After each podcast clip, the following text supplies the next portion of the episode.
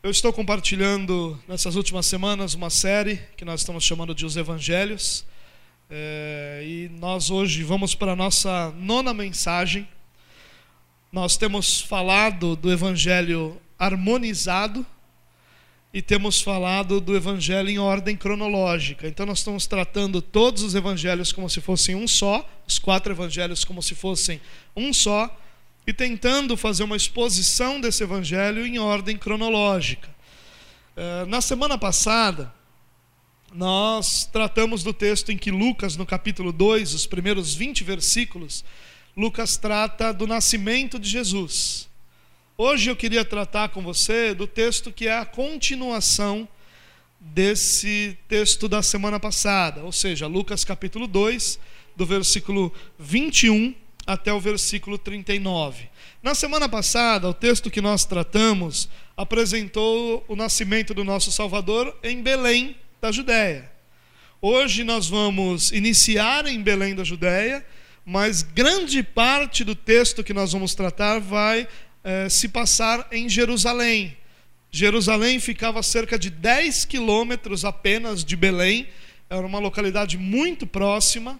É, e diferente da semana passada, onde José e Maria viajam por mais de 130 quilômetros, hoje a viagem vai ser mais curta, cerca de 10 quilômetros. Então, Lucas capítulo 2, versículo 21 em diante, o texto diz o seguinte: Completando-se os oito dias para a circuncisão do menino, foi-lhe posto o nome de Jesus, o qual lhe tinha sido dado pelo anjo antes dele nascer. Bom, a gente viu na semana passada o nascimento de Jesus e hoje nós estamos iniciando essa jornada oito dias depois do nascimento. Então, eles ainda estão em Belém, depois do nascimento de Jesus, na manjedoura, possivelmente agora muito mais bem é, instalados, já que a cidade estava super povoada, né? Porque era o recenseamento, e o recenseamento as pessoas chegavam, faziam o recenseamento e iam embora. Possivelmente agora eles estavam muito mais bem acomodados, mas estavam ainda em Belém cerca de oito dias. E a lei dizia que todo menino, aos oito dias de vida, ou no oitavo dia de vida, deveria ser circuncidado. Lá em Gênesis capítulo 17, por exemplo, nós encontramos essa lei.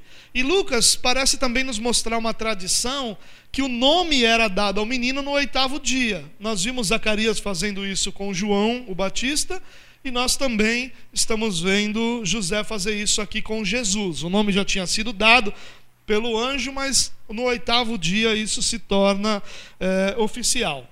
Bom, e só para a gente iniciar nossa conversa aqui, a gente precisa pensar nisso. Foi nesse ambiente de vida judaica que Jesus nasceu e cresceu. Nós não podemos esquecer que um dos grandes propósitos de Deus para Israel é que de Israel viria o Messias. O nascimento do Messias é o ápice do plano de Deus para o próprio Israel, a nação de Israel. De lá sairia o redentor, de lá sairia o Salvador. Mas Jesus, ele nasce, vive, cresce, habita no meio desse contexto de vida judaica, cercado pela lei, pelos rituais do templo, pelos fariseus, pelos saduceus, pelos rabinos, pelos mestres da lei. Essa série de realidades judaicas fazem parte da vida de Jesus. E Jesus sempre se submeteu aos rituais religiosos que eram necessários para os homens pecadores. Isso é interessante. Mesmo que eles não fossem realmente necessários para Jesus, já que nele não se encontrou pecado, nós encontramos Jesus dizendo que ele não veio para destruir a lei, mas para cumprir a lei.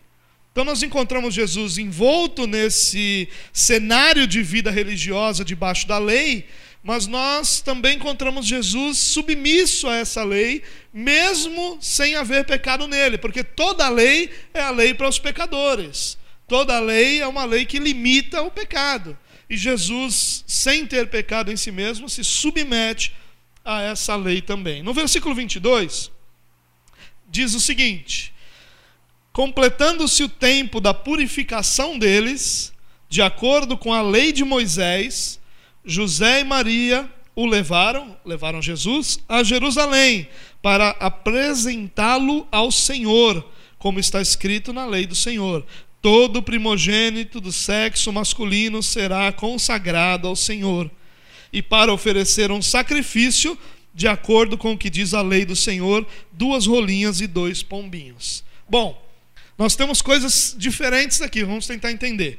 No oitavo dia, eles estão em Belém, e era o pai que fazia a circuncisão no filho, então ao oitavo dia, José faz a circuncisão em Jesus em Belém.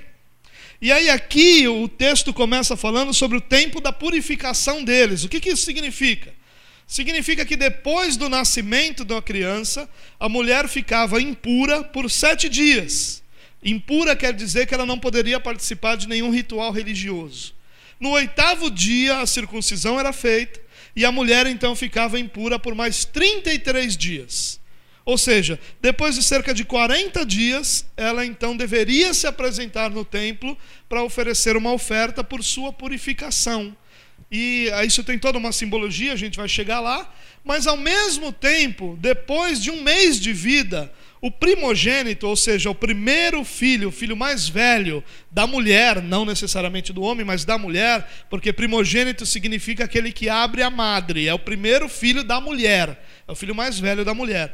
Depois de um mês de vida, o primogênito também deveria ser apresentado ao Senhor e deveria ser feita uma oferta de cinco ciclos, cada ciclo pesava 12 gramas de prata. Então, um homem como José deveria trabalhar quase dois meses para pagar essa oferta, que era o resgate dos primogênitos. Então, são duas situações aqui: Jesus está sendo apresentado e Maria está fazendo o ritual de purificação. Então, vamos dar uma olhada nisso aqui, essas duas ordenanças de forma separada. Bom, a apresentação do menino cumpria a ordenança que determinava que todo primogênito deveria ser resgatado.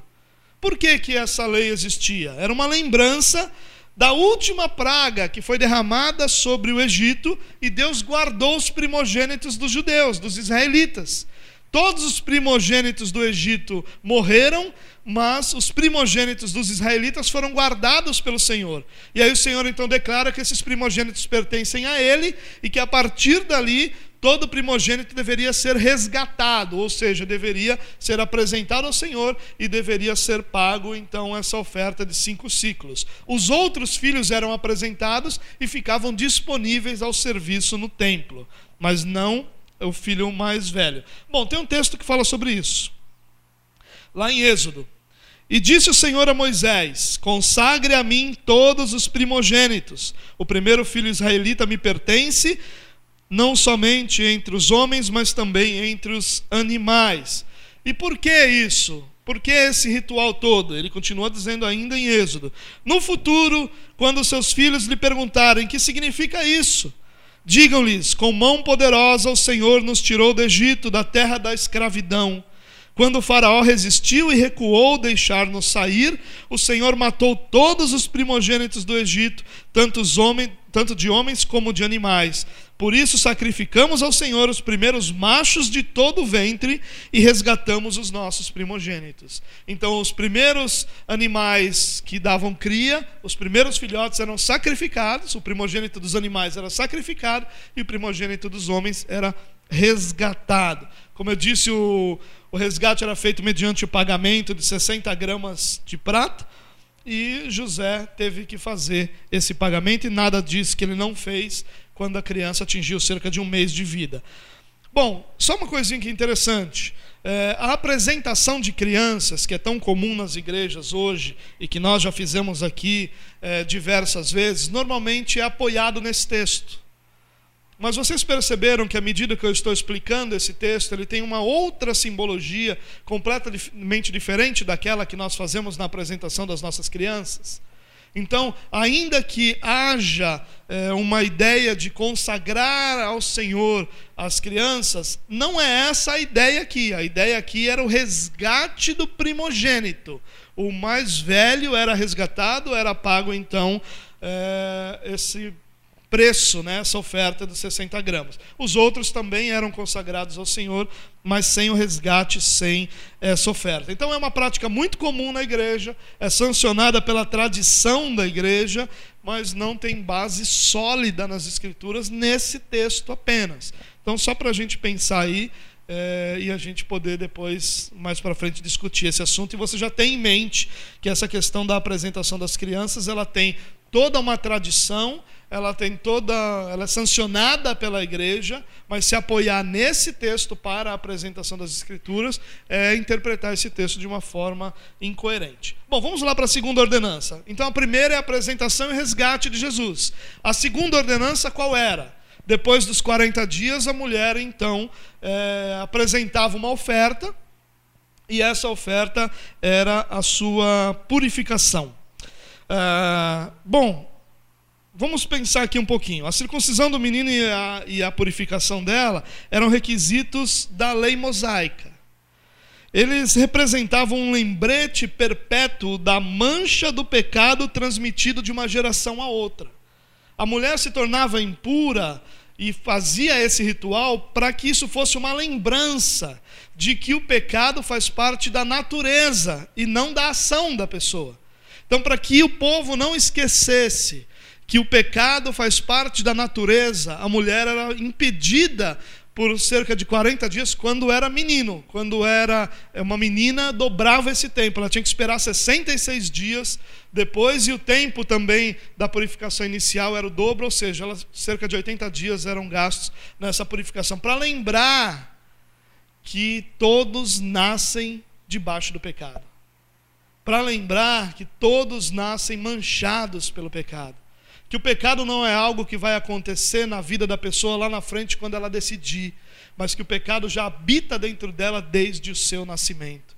E é interessante que Jesus participa desse ritual de purificação sem nunca ter tido pecado, o que mostra a submissão de Jesus à lei de Deus e essa realidade da depravação que é herdada é apresentada por esses rituais. Bom, vamos dar uma olhadinha na lei que falava sobre é, a purificação da mulher. Quando se completarem os dias da sua purificação pelo nascimento de um menino ou de uma menina, que eram dias tempos diferentes, ela trará ao sacerdote à entrada da tenda do encontro um cordeiro de um ano para o holocausto e um pombinho ou uma rolinha como oferta pelo pecado. Levítico 12, 6. Lucas diz que ela é, ofereceu um cordeiro um, e uma pomba ou uma rolinha. Lucas diz isso? O que, que Lucas diz? Vamos dar uma olhada lá. Ó. Olha o que Lucas fala: duas rolinhas ou dois pombinhos. Mas ela, a lei diz aqui que era um cordeiro e mais um pombinho ou uma rolinha. Mas olha o que a lei continua dizendo. Se ela não tiver recurso para oferecer um cordeiro, poderá trazer duas rolinhas ou dois pombinhos. Um para o holocausto, que era o animal totalmente queimado, e outro para a oferta pelo pecado. Assim o sacerdote fará propiciação por ela e ela ficará pura. O que nós encontramos nesse texto? José e Maria não tinham dinheiro para sacrificar um cordeiro. Isso é algo para a gente pensar, irmãos. Por que, que Deus não deu à família que cuidou de Jesus, o Salvador das nossas almas, riqueza? Por que, que José e Maria tiveram que passar pela situação de não nem ao menos ter um cordeiro para sacrificar? Você conhece religiosos. Você acha que se nós vivêssemos num contexto desse, e chegasse alguém aqui e sacrificasse um cordeiro e uma pombinha, e logo na sequência chegasse uma outra pessoa e sacrificasse duas pombinhas, você acha que os religiosos olhariam para essas pessoas da mesma forma? Diriam ambos são pessoas de Deus? É claro que não. Eles iam olhar para os pobres de uma maneira diferente do que olharia daquele que poderia dar um cordeiro. E é esse tipo de olhares que eles receberam ao entrar no templo. Mas Deus não deu a eles o cordeiro para ser sacrificado. Porque Jesus Cristo era o próprio cordeiro. E porque Deus está nos dando uma fantástica mensagem aqui. E a mensagem que Jesus está nos dando é que nada mais além dele próprio é necessário para que nós vivamos uma vida que glorifique a Deus. Nada mais é necessário. Nós não glorificamos a Deus porque nós temos algo para oferecer a Ele. Nós não glorificamos a Deus porque nós temos algo para oferecer à vista dos religiosos. Nós glorificamos a Deus por termos Deus em nossa vida, Ele é suficiente para que tudo aquilo que Deus propôs para a nossa vida aconteça. Jesus nasceu, quantas outras famílias eram ricas? Deus poderia ter dado até mesmo a eles riqueza. Sabe, irmãos, isso é um alerta muito sério para nós. Nós vivemos numa geração onde os cristãos são ensinados que a prova do amor de Deus são as riquezas. E aí nós somos confrontados com um texto que diz que os pais daquele que cuidaram do Salvador do mundo, no seu momento mais difícil, ou no seu momento mais frágil, eram tão pobres que não podiam fazer o sacrifício natural do templo, eles tiveram que fazer o sacrifício dos pobres. Será que Deus não está dizendo para nós aqui que essas riquezas, elas não fazem nenhuma diferença quando o assunto é presença de Deus, propósitos de Deus e vida de Deus. Eu não estou aqui pregando contra o dinheiro, não, e a favor da pobreza, muito pelo contrário. A nossa oração é que nós tenhamos mais, porque nós cremos que Deus nos dará um coração que repartirá mais. Nós não temos nenhum problema com o fato de pessoas terem mais, nós não achamos isso nenhum tipo de, de pecado por si só. Mas há uma mensagem de Deus aqui. A mensagem de Deus é: nós não precisamos. Não é isso que nos sustenta. Não é isso que nos dá segurança.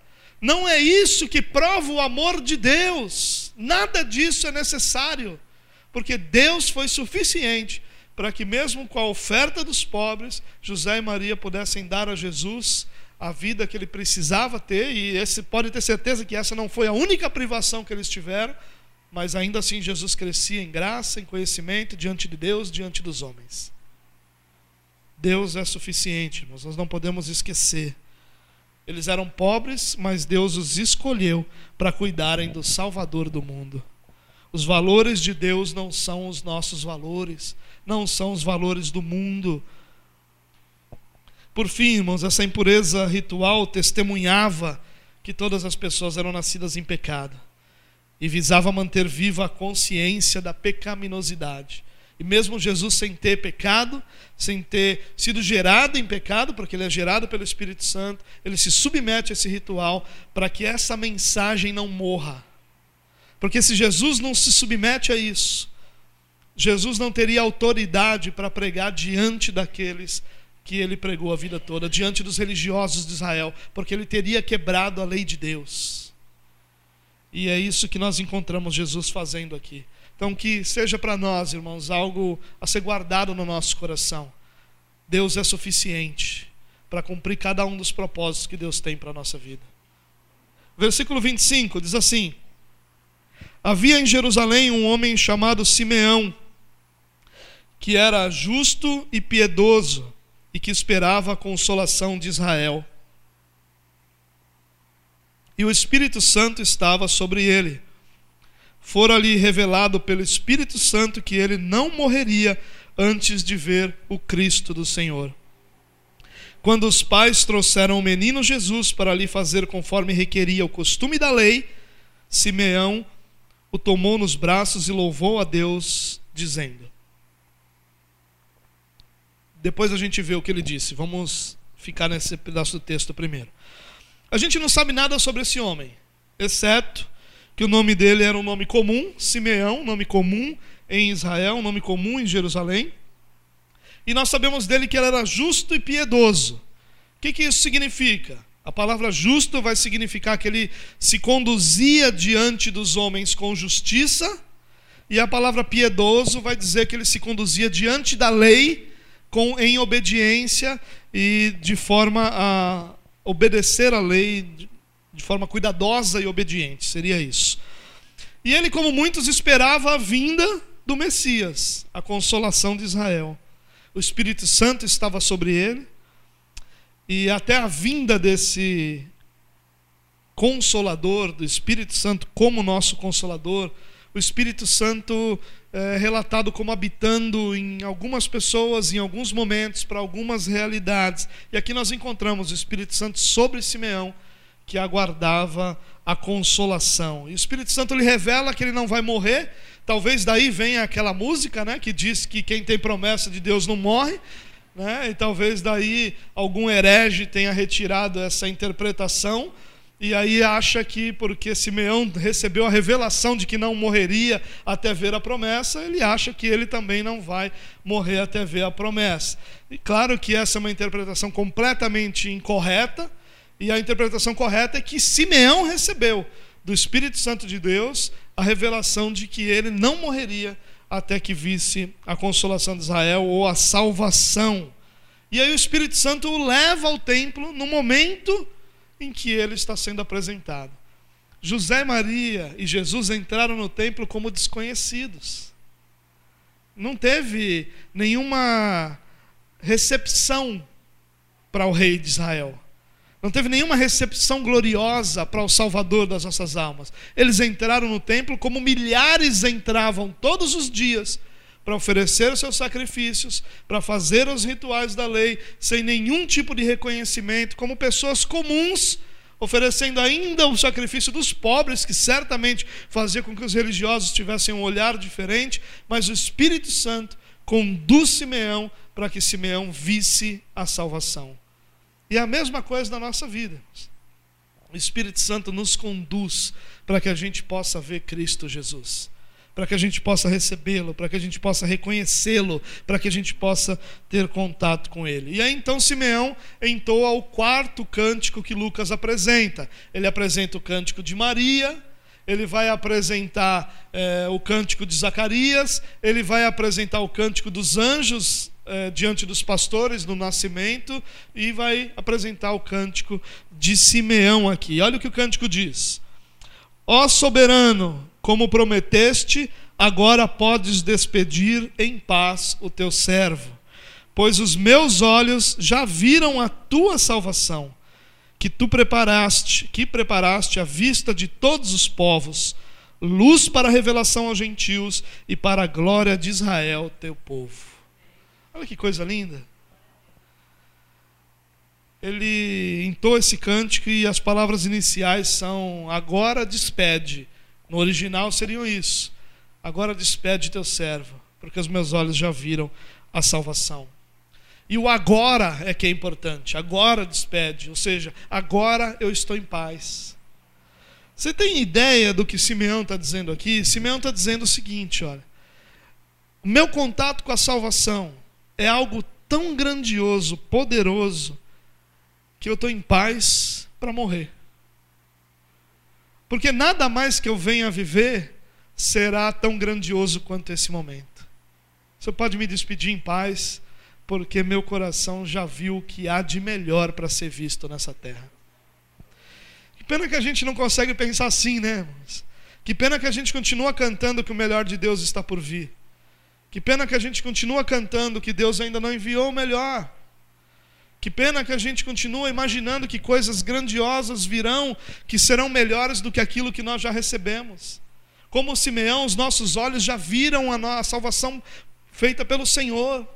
Não há nada que os nossos olhos verão superior a isso, ainda que a gente viva experiências maravilhosas. Não quero dizer que não existem mais experiências, existem. Nós vamos ver nossos filhos crescendo, nós vamos ver nossos filhos casando, Espero que seja uma experiência boa para você, né? Isso.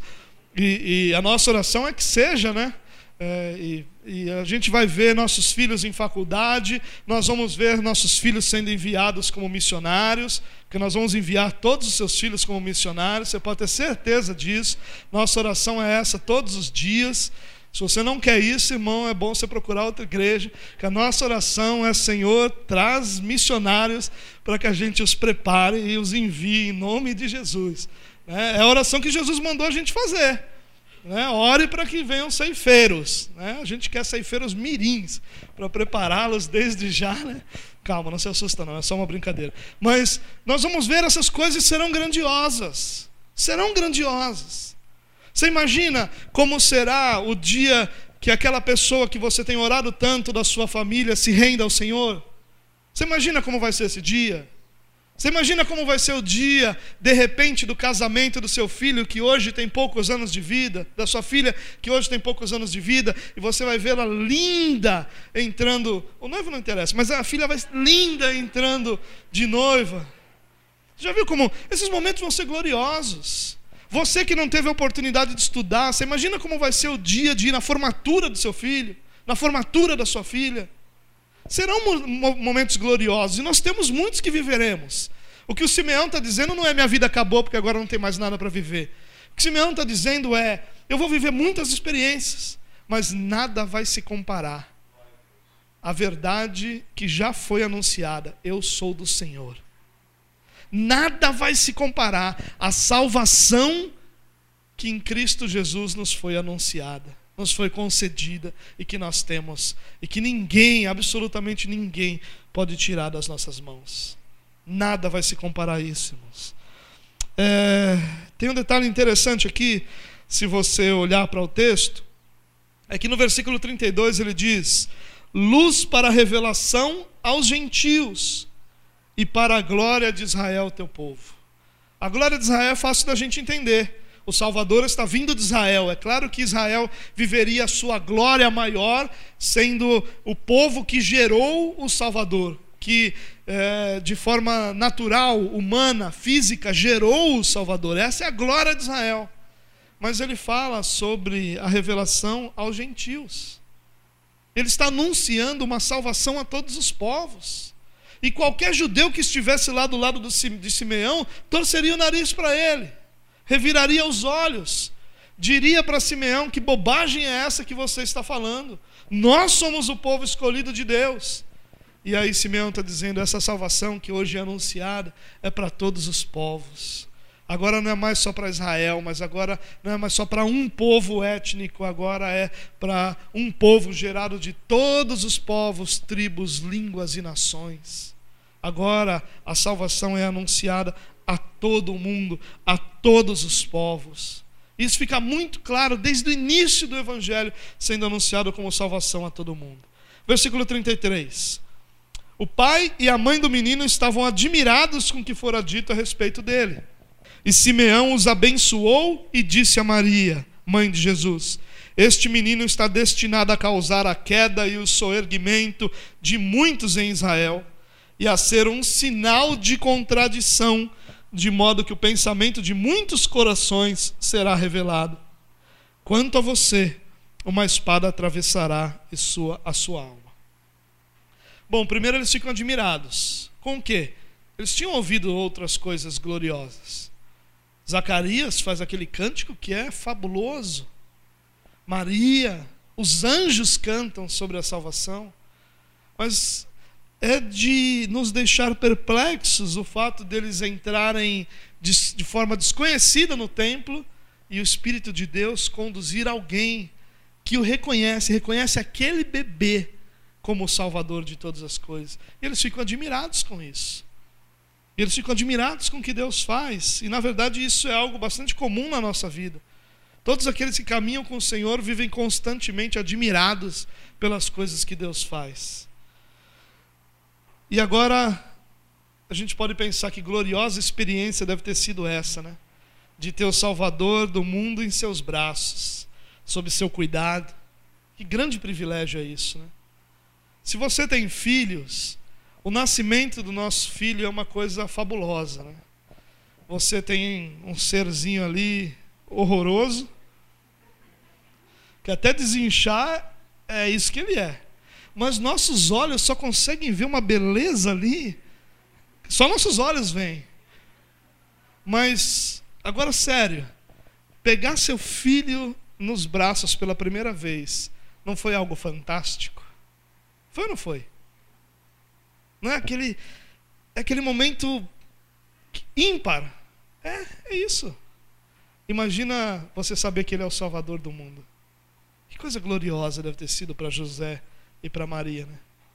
Que, que momento fantástico deve ter sido. Irmãos, imagine aquilo, eles estavam diante do templo. O templo que Salomão construiu, que Herodes reformou, o templo glorioso, pessoas vinham do mundo inteiro olhar aquele templo. Era suntuoso, gigantesco. Milhares de pessoas entrando e saindo todos os dias, sacerdotes vestidos com as vestes sacerdotais, aquela pompa, aquela grandeza. O Senhor sendo louvado, levitas anunciando a grandeza de Deus o tempo todo, cantando e cantando, e outros levitas cuidando de todas as outras coisas, e sacerdotes ministrando sobre o povo. Aquilo era o centro, aquele, aquele lugar representava a presença gloriosa de Deus, e eles estão ali como desconhecidos, e de repente chega alguém e declara para eles que diante deles, eles já sabiam isso, diante deles está o Salvador e declara a grandeza de Jesus, a força daquilo que Jesus faria. Certamente foi uma experiência fabulosa para eles. Mas a mensagem não foi tão fabulosa. A mensagem é: a partir de hoje, Israel não está mais em paz. A partir de hoje, Jesus vai ser responsável pela queda e pela elevação de muitos em Israel. Todos os que tropeçarem nessa pedra vão cair e todos os que se apoiarem nessa pedra vão ser elevados. Jesus vai ser motivo de contradição, Jesus vai dividir esse pessoal em dois grupos: um grupo que vai se render às verdades de Deus e louvar a Deus, e outro grupo que vai cair diante da sua soberba e da sua incapacidade de reconhecer o Messias. O que aconteceria a partir dali não seria mais paz, seria o coração de muitos, o coração piedoso de alguns sendo revelado e o coração insensato de outros sendo visto por todos. Isso é bastante forte, irmãos.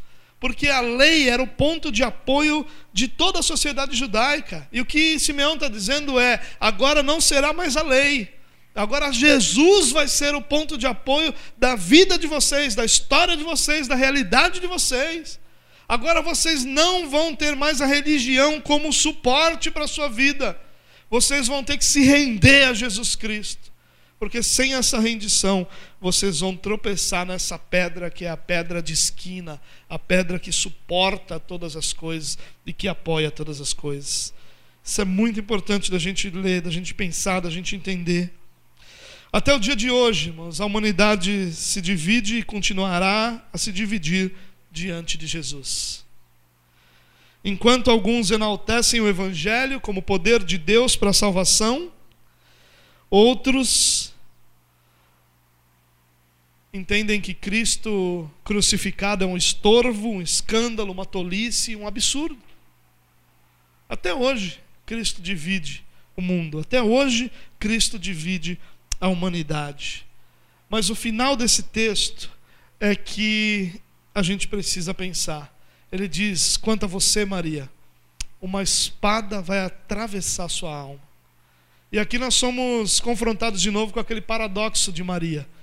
Ao mesmo tempo que ela é mãe do Salvador e está diante do maior privilégio já experimentado por qualquer pessoa, ela tem sobre si a certeza de que isso vai trazer sofrimento para ela como mãe.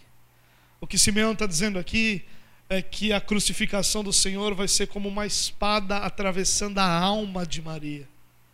Jesus vai ser grandioso, Jesus vai trazer salvação, mas você, Maria, você vai sofrer por ele. E sabe que esse paradoxo é o paradoxo de todo cristão. É o paradoxo de todo aquele que anuncia a grandeza de Jesus, que anuncia quem Jesus é. A nossa mensagem é grandiosa, é poderosa mas a nossa vida é de dor e sofrimento. Esse é o paradoxo da vida cristã.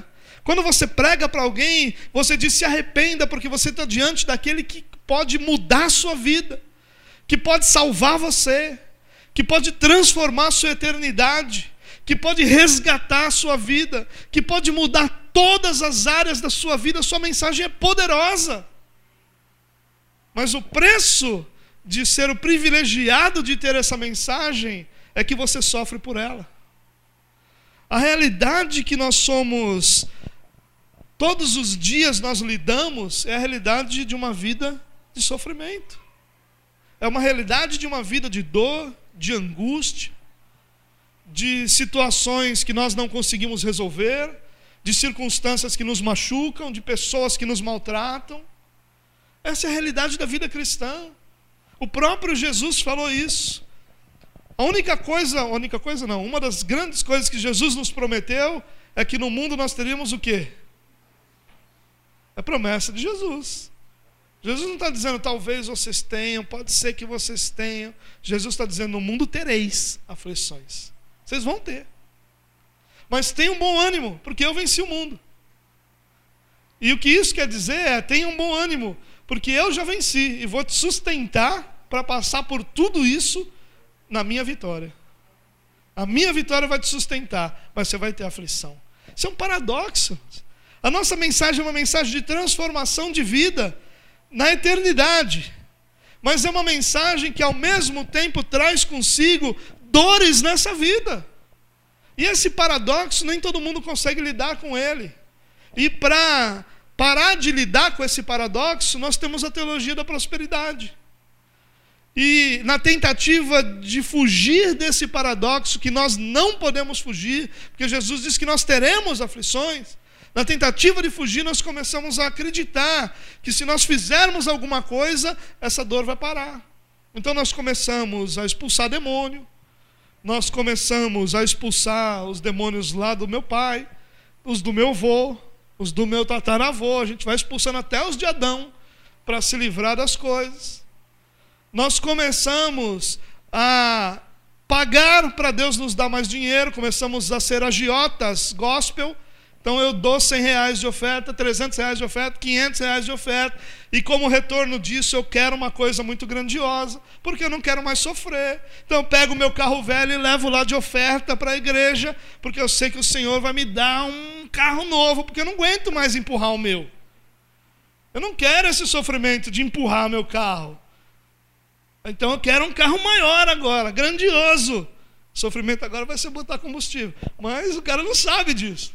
O cara quer, e na tentativa de se livrar das aflições que fazem parte da nossa vida, nós ficamos tentando mover Deus, comprar Deus, torcer textos bíblicos e fazer de Deus nosso servo. Mas o que nós precisamos é entender que, por mais poderosa que nossa mensagem seja, e ela é, porque ela lida com a eternidade, a única mensagem que lida com a eternidade é a mensagem do Evangelho há um paradoxo de que enquanto nós estamos proclamando que na eternidade nós teremos a glória de Deus diante de nós, nós temos que ter a convicção de que nesta vida nós teremos as aflições de Cristo sobre nós. Nenhum amém, você vê? Esse é o paradoxo de Maria, esse é o nosso paradoxo.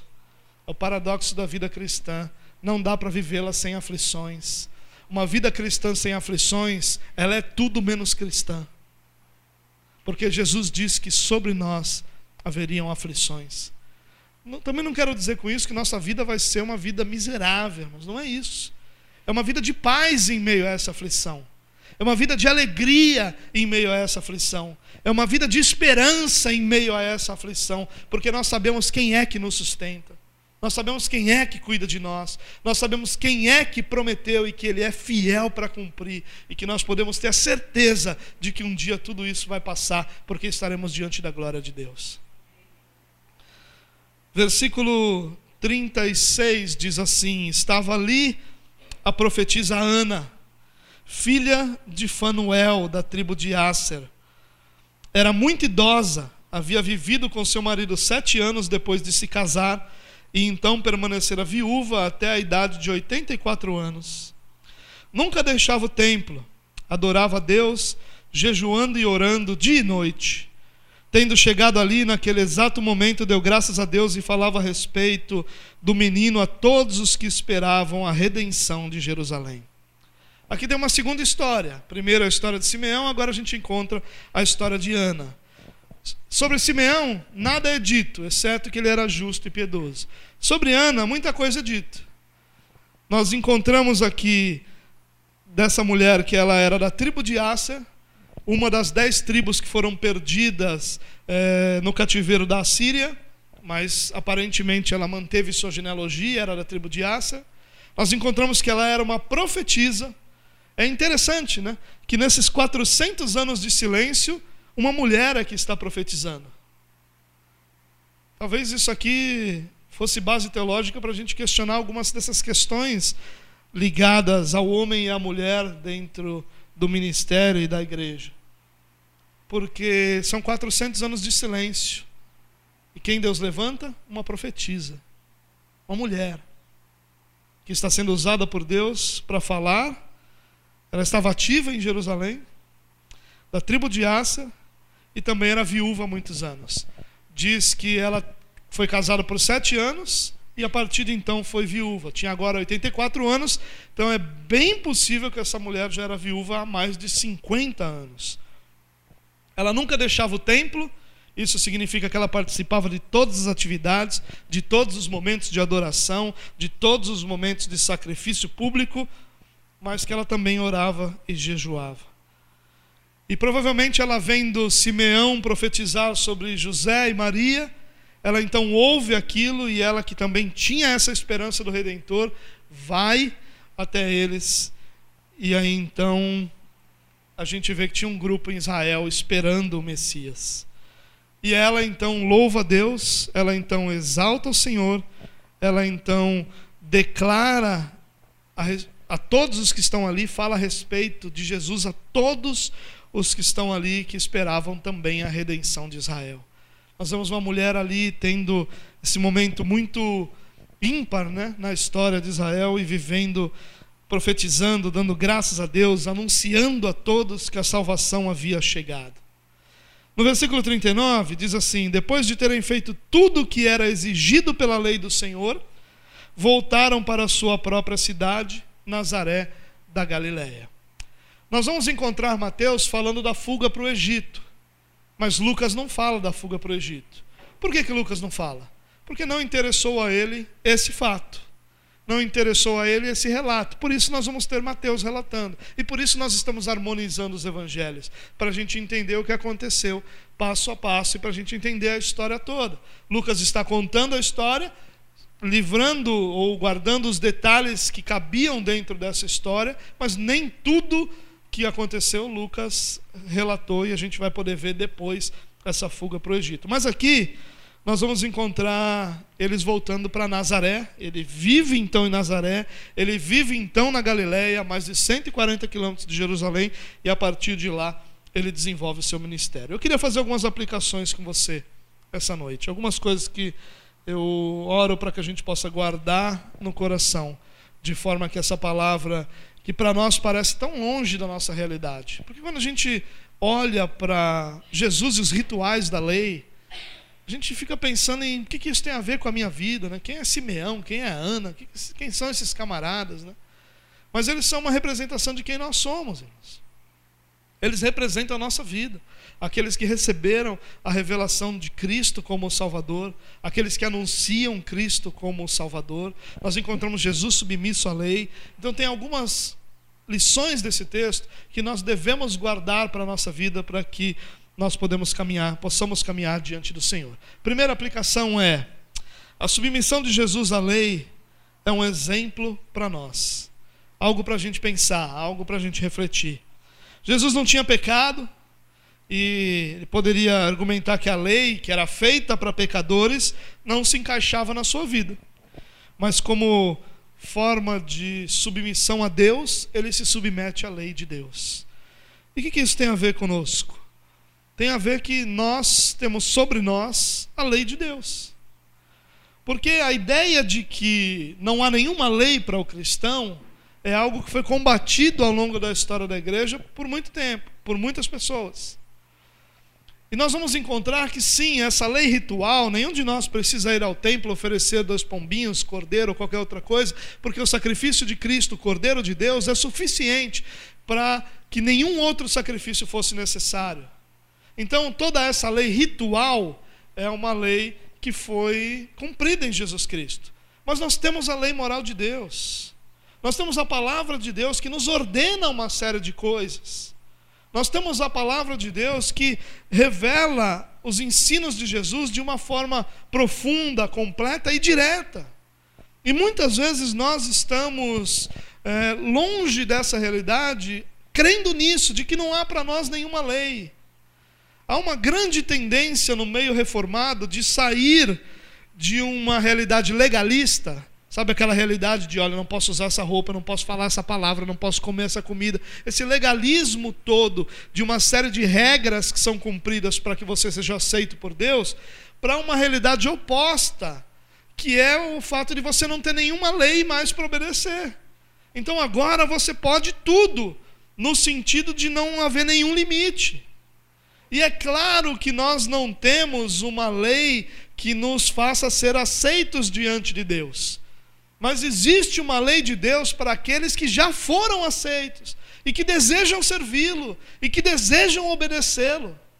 E a nossa recusa em olhar para essa lei como realidades que nós somos ordenados é que faz com que a palavra de Deus seja desvalorizada no nosso meio, desvalorizada ao nosso redor, desvalorizada na nossa sociedade. Porque nós vivemos proclamando uma mensagem de salvação mas quando chega o momento de nós obedecermos a palavra, a mesma palavra que tem essa mensagem de salvação, quando tem as ordenanças, nós vivemos encontrando caminhos para que a gente não precise cumprir. Isso é um exemplo para nós. Jesus não precisava cumprir a lei por não ter pecado. Nós não precisamos cumprir a lei para sermos aceitos. Mas de forma que Deus seja glorificado, nós vamos cumprir toda essa lei para que a palavra de Deus seja acreditada por aqueles que estão ao nosso redor. Pense nisso e leve essa lei de Deus muito mais a sério do que a gente costuma levar. Segunda aplicação: vida cristã é formada de elementos comunitários e pessoais. Eu queria aqui eh, tratar um pouquinho disso. Nós dificilmente encontramos o equilíbrio disso. Quando eu li essa história de Ana e ela não saía do templo, eu já logo pensei, muitas pessoas falariam, tratariam essa Ana como uma ativista. Essa mulher não vai para casa, não sai do templo, não sai da igreja, só vive sua vida dedicada a servir o Senhor. Mas o Senhor coloca isso como um elogio. É óbvio que ela não tinha uma família para cuidar. É óbvio que se ela tinha filhos, eles já eram adultos e resolvidos em suas vidas e que não dependiam mais dela. Mas Ana nos leva a compreender o equilíbrio dessa vida comunitária e privada. Porque há um momento privado, há essa participação na adoração comunitária, essa participação na adoração conjunta, essa participação na comunidade. Sem isso, nós estamos incompletos. Mas também há a vida privada, também há a espiritualidade privada. Uma vida que é só comunitária gera religiosos. Porque a gente está só em conjunto, não tem vida, espiritualidade privada. Então isso gera religiosos. Porque a gente vai fazendo o que os outros acham que tem que fazer, a gente vai só trabalhando, trabalhando, trabalhando, sem se preocupar com aquele que é o Senhor por quem nós trabalhamos. Mas uma vida que é só privada gera arrogância. Porque você tem suas experiências particulares e privadas com Deus sem compartilhá-las com seus irmãos sem colocá-las diante dos seus irmãos, sem servir os seus irmãos com essas experiências particulares, isso gera arrogância. E Ana podia estar ali, diante de Deus, louvando a Deus, enxergando essas realidades espirituais, porque ela tinha tanto uma vida comunitária como uma vida privada. A espiritualidade de Ana era edificada pela vida comunitária, pelo tempo dela no templo, pelos momentos de adoração em comunidade, mas também por suas orações e jejuns privados, particulares. E é isso que nós precisamos para a nossa vida. Muitas vezes nós pendemos da arrogância para a religiosidade, da arrogância para a religiosidade, e nós não encontramos um equilíbrio na espiritualidade, porque nós desvalorizamos um dos dois momentos. Ou nós estamos sempre ativos na igreja o tempo todo ativos e deixamos de lado a espiritualidade particular, ou nós nos fechamos numa espiritualidade particular com leitura, com oração, com jejum e não servimos na comunidade. Quando qualquer uma das duas realidades se torna superior à outra, nós vamos ter o efeito disso. E o efeito de uma vida que é só comunitária é religiosidade. E o efeito de uma vida que é só privada é arrogância. porque nós nos achamos melhores que os outros. Você não compartilha a vida. Quem não compartilha espiritualidade é arrogante, irmãos, porque não sabe o que está acontecendo realmente no meio das pessoas, na vida das pessoas. E nós precisamos desse equilíbrio, porque só há vida cristã verdadeira quando há esse equilíbrio. Eu sirvo aos meus irmãos no, no encontro comunitário, na, na, reunião comunitária, e ao mesmo tempo eu mantenho minha vida com Deus em oração, em jejum, em leitura das Escrituras. Eu preciso dessas duas realidades para que eu possa ter uma espiritualidade sadia, saudável, que me permita enxergar as coisas de Deus da forma correta. Terceira aplicação, estou terminando já, aguenta aí. A revelação de Jesus nos leva a proclamar Sua salvação. E aqui, irmãos, a gente precisava acreditar nisso. Essa é a verdade. Como a gente proclama o Evangelho para tão pouca gente? Você já percebeu que o que a pessoa pensa, fala ou é, é mais importante do que quem Jesus é? na nossa proclamação. Então, se você está perto de alguém que é uma pessoa que não é muito carinhosa, você diz: Ah, não vou falar do Evangelho, esse cara vai me dar uma patada. Ele é mais importante do que a mensagem que você tem. Você já parou para prestar atenção como nós escolhemos para quem nós proclamamos o Evangelho? Quando nós somos ordenados a proclamar a toda criatura, a todas as pessoas, nós escolhemos. E Ana não faz isso. Ana, quando tem a revelação de quem que o Cristo está ali, ela começa a anunciar a todos os que estavam à sua volta. Ela começa a dizer a todos: olha, esse é o Salvador, esse é o Salvador, esse é o Salvador. Nós precisamos disso, irmãos que nós precisamos, e Lucas insiste disso, nisso, já é segunda, terceira ou quarta mensagem que eu falo sobre essa questão da proclamação, porque Lucas vai insistindo nesse assunto, naquilo que ele está é, escrevendo nesse momento. E ele vai dizer que se eu fui alcançado, agora eu devo proclamar. Que se eu fui alcançado pela mensagem do Evangelho, agora eu também fui alcançado pelo chamado de que eu devo proclamar o Evangelho. Irmãos, nós gastamos tanto tempo curtindo e compartilhando tantas coisas. E nós temos tanta dificuldade de compartilhar o Evangelho. Nós precisamos compartilhar o Evangelho, irmãos. As pessoas estão vivendo sem Cristo. As pessoas estão vivendo numa sociedade que a cada dia se torna mais difícil de se viver. A cada dia nós temos o número de suicídios, de assassinatos, de divórcios, de filhos que se afastam dos seus pais crescendo a cada dia, porque as pessoas não têm mais esperança. E enquanto isso, nós vamos espiritualmente nos alimentando, e eu tenho usado essa expressão, né? nós vamos virando obesos espirituais, porque nós vamos crescendo em espiritualidade, mas essa espiritualidade não abençoa ninguém gera vira arrogância. Essa espiritualidade não alcança ninguém. Nós temos vergonha de proclamar o evangelho. E se nós temos vergonha de proclamar o evangelho, é porque nós não acreditamos nele como algo tão poderoso quanto as escrituras nos ensinam. Porque se nós crêssemos que o evangelho é tão poderoso, nós o anunciaríamos a todas as pessoas. E saberíamos que aqueles que não querem ouvir é porque Deus destinou que eles não ouvissem como ele disse para Isaías, vai, Isaías, vai pregue para que eles não ouçam. E a gente saberia que Deus está agindo ali. E aqueles que ouvissem, nós saberíamos que Deus está ouvindo, porque, como fez com Lídia, abriu também o coração dessas pessoas. A palavra de Deus nunca volta vazia, ela sempre vai cumprir o fim para que Deus a determinou. E Deus determinou que a palavra endureça o coração de uns e abra o coração de outros para que a salvação entre na vida daqueles que são do Senhor e que Deus seja glorificado na vida dessas pessoas. E nós temos que pregar o Evangelho. E sabe, irmãos, eu quero dizer uma coisa para você: hoje nós precisamos pregar o Evangelho no meio dos crentes, porque tem um, meio, um monte de crente que não se converteu ao Evangelho, se converteu à igreja. Nós temos um monte de crente que nunca, nunca se preocupou com seus pecados, nunca se arrependeu dos seus pecados e que não deveriam nem ser chamados de crentes, porque nunca se arrependeram de seus pecados. E não há salvação onde não há fé e arrependimento. E nunca. E eles vieram para a igreja porque estavam com problemas na sua vida financeira, na sua vida amorosa, na sua vida profissional. E alguém falou para eles: vem para a igreja que Jesus vai mudar a sua vida. E eles estão lá esperando Jesus mudar aquela circunstância e não a eternidade deles, e não a vida deles. E a gente precisa pregar para crente, porque tem um monte de crente que não é convertido. Que levanta suas mãos, que dança para Jesus, que canta para Jesus e que não é crente. Porque eles só estão na igreja porque eles querem alguma coisa do Senhor. Nós precisamos proclamar o Evangelho. A verdade de Deus que alcançou você é poderosa para mudar a vida de muita gente ao seu redor. Nós precisamos crer, como creram aqueles homens do livro de Atos, onde eles ouvem do Senhor: Deus tem muito povo nessa cidade.